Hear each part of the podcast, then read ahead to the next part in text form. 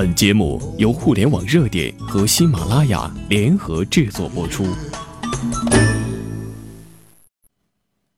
听众朋友好，我是主播秋风。进入九月份，一份 O2O o 死亡名单流传于微信圈。O2O 创业风光背后是尸横遍野的现状，有些企业虽未倒下，但也频频传出裁员收缩的消息。像一亩田、兰亭集市等先后宣布大裁员，而创办仅六个月的定制班车服务商考拉班车于九月十一号正式停运。随着资本关紧大门，一直依赖烧钱的 O2O 企业没有了真金白银的助推，也开始陷入巧妇难为无米之炊的窘境。根据 IT 橘子统计，今年上半年只有四分之一左右的 O2O 项目能够拿到 B 轮投资。绝大多数的 O2O 创业项目很可能会饿死在 B 轮之前。在过去的一年里，外卖、水果、超市、便利店，包括送货上门等等产业链一条线上的公司，拿到一千万美元以上的公司岂止五十家。但每天都有 O2O 创业公司获得融资，也有 O2O 项目终止倒下。我们梳理一下死亡名单，也可以发现。这些已经落花流水、春去也的 O2O 创业企业合计超过千家，共涉及医疗、美业、房产、汽车、教育、餐饮等十六个领域。无论他们是基于时差选行业、基于痛点做产品、基于内容做传播、基于速度做势能，还是有选择的规避平台黑洞，虽然都开创了企业发展的新商业模式或者工具，但似乎都缺乏核心竞争力。大多靠近乎疯狂的烧钱补贴来维持用户量，烧出来的也只是伪需求。有数据显示，二零一四年拿到 A 轮投资的企业高达八百四十六家，而拿到 B 轮的企业数量骤降至两百二十五家，C 轮寥寥无几。围绕引发这波倒闭潮的根本原因，行业掀起了一场大讨论。这一波冻死潮。究竟预示着资本的寒冬，还是 O2O 行业的冰冻期呢？O2O 研究机构创始人黄渊普表示，资本寒冬不但真的来了，而且可能比我们想象的还要严重。根据他的观察，目前的二级市场，无论是 A 股还是美股，无论是新三板还是战略新兴板，退出渠道都不理想。二级市场低迷，VC 募资受影响，投到一级市场的资金就会变少。创业公司获得的投资的机会也就跟着变小了，但是同时他还指出，资本寒冬只是相对市场高位的一种状态，上千家 O2O 公司获得融资，死掉一些是正常的优胜劣汰，不必过度的解读。其他领域其实也是这样的。我们来以电商为例，两千一零年到两千一一年，数百家垂直电商获得融资，两千一三年后真正剩下的没有几家。但不妨碍有实力的玩家，如唯品会、聚美优品等成功上市。相较而言，O2O 项目比电商存活率要高。即便是二级市场不好，O2O 公司还可以入赘 BAT 等巨头。根据统计，获得 BAT 等巨头投资的 O2O 创业公司已经超过了一百家。另外，在国际资本方面，不少大基金和大 VC 有在寒冬加大投资力度的习惯。黄渊普强调说，无论各方如何的去批评 O2O，但是大家都有的一个共识是，大量的 O2O 公司将会成为先烈，但市场和用户已经被培养，新进者的成本反而会降低，线上线下的融合已经是现实了，产业和消费升级势在必行，O2O 行业领域依然是前景光明。前阿里集团 CTO、现丰和投资管理公司创始合伙人吴炯说。如果用一年四季来形容资本市场，可能没有秋天和春天，直接从夏天到冬天只需要三到五个月，而从冬天到夏天却会很长。还有投行人士说，这轮资本寒冬打乱了原来的那种企业烧钱的链条。如果资本寒冬持续一年，很多大幅烧钱的互联网企业可能会难以为继，或者倒闭，或者裁员，也或者是被其他企业给并购了。另一方面，也有不少 VC 认为，不管资本是否寒冬，O2O 的寒冬是真的要来了。像功夫熊、嘟嘟美甲、白鹿美这几家公司一样，不少上线时颇有点小名气的 O2O，融资都停留在 A 轮甚至之前。除了资金问题外，他们本身都有不少问题存在，主要分两大类。第一类是公开的单量虚高，也就是近期颇多争论的 O2O 服务数据造假的问题，背后是因为单量不够。这也侧面反映了不少按摩师、美甲师、美容师哭诉收入下降，要自己拉单的，平台实际单量并不足够。另一类是早期为了挖人、高薪高福利，基本忽略了公司的负担能力。例如说，白鹿美之前是以美容师待遇好在业内著称的，但很多人之前就分析过，这种情况是不可能持续的。绝大多数的 O2O 都是伪命题。创大创始人兼董事长徐洪波直言说：“互联网产业的成功是以毁灭一个行业的代价来换出一个公司。滴滴快滴和 Uber 的本质是要把出租车运营公司这个行业给颠覆。不过，绝大多数 O2O 项目，例如厨师上门、按摩师上门等，这是毁掉一个家庭主妇的行业。但家庭主妇是行业吗？”赛富合伙人杨东也认为。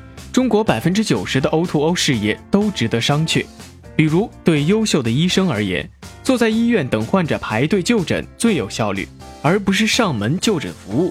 再比如，很多人要求所得的商品既便宜、靠谱，又能送到家，还得个性化，形成所谓柔性供应链。我觉得这事儿是不靠谱的，工厂肯定会优先给大品牌提供服务。在日前举行的 O2O 创业创新大会上，和离家创始人刁爷接受记者采访的时候就表示说，企业需要的客人不是靠疯狂的补贴得来的，而是真真正正对这个需求有一定消费能力的，应该选择有真实需求的垂直领域为土壤，挖掘真实需求粘合用户，满足需求的同时提升服务质量，提高口碑。很多电商收回成本的时间是六个月。对于很多首次购买的用户，肯定是亏钱的，多次之后才能收回成本，甚至赚钱。但像婚庆 O2O，O，你总不可能等别人结婚几次之后，才把首次的用户获取成本赚回来。刁爷认为，O2O 补贴的作用就是拼命打开消费频次，频次打不开就注定走不远。赶集网 CEO 杨浩勇也表示，不管做什么样的业务，基本的标准和打法。是通过地推和补贴迅速聚集单量，因为投资者只看订单量，你比对手大两倍就能做更大的订单量，然后拿更多的钱。所以，如果企业者拼命不停的融资，但是有一些公司在互联网寒冬的时候，发现投资人不看重这个，如果你的补贴每个月几百万上千万的烧订单，投资人很快就不会再给你投钱了。根据媒体报道。社区零零一从六月份开始，公司就一直拖欠员工工资，而且也没有任何负责人公开来说明情况。很多配送员已经停止了工作。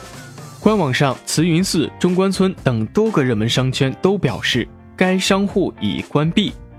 社区零零一注册公司是北京佳捷电子商务有限公司，二零一二年二月由薛蛮子、搜房网原总裁邵媛媛。以及马来西亚籍华人杜国强三个人联合创办的，是一个本地社区提供在线购物及配送的服务网站。截至二零一四年十月，已经获得三轮投资，A 轮、B 轮融资都在亿元以上。根据媒体报道，五八到家上海站出现集体解约，目前仅在维权的美甲师就有三十多人，现在正在准备打官司。另外，根据行业人士爆料，大约两个月之前，北京站的六七百名美甲师也裁员了三百多人，另外还包括部分管理层的人员。这么算下来，对美甲师的裁员比例就达到了接近百分之四十。传出类似传闻的还有嘟嘟美甲。上门推拿 O2O 平台功夫熊刚刚经历了一场讨债风波，数名技师拉起横幅，上书“功夫熊还我血汗钱”。向功夫熊讨债，此后又有消息称，功夫熊融资失败或将倒闭。虽然功夫熊官方回应称，拉横幅技师因为不满补贴被取消而闹事，但也承认 B 轮融资确实还没有完成，并且正在进行业务调整。近期陆续有白鹿美的美容师声称被解聘了。根据坊间的所传，白露美的裁员涉及将近百分之五十的人员，包括美容师和部分管理人员。而在此之前，白露美以工资高、福利好，在美业 O2O 圈子里颇有名气。根据媒体披露，美团最新一轮的融资已经进展到了后期，总体融资额十五亿到二十亿美元之间。这一轮的融资过后，美团的估值将超过百亿美元。但是另一方面，也有消息称，美团估值从一百五十亿美元下降到了一百亿美元。有 O2O 行业媒体说。今年六月份以来，投资机构主动毁约的比例在大幅提高，即便签订了最终协议，打款上也比之前要慢。这不仅仅包括一些小机构，很多耳熟能详的大 VC 也是这样。现在我们以美业为例，来分析一下当前的行业形势。目前中国整个美业市场上有上千亿的规模，美容的总体规模最大，剩下的就是美发业和美甲业。整个市场非常巨大，美业线下专业店有两三百万家，整个线下高度的分散。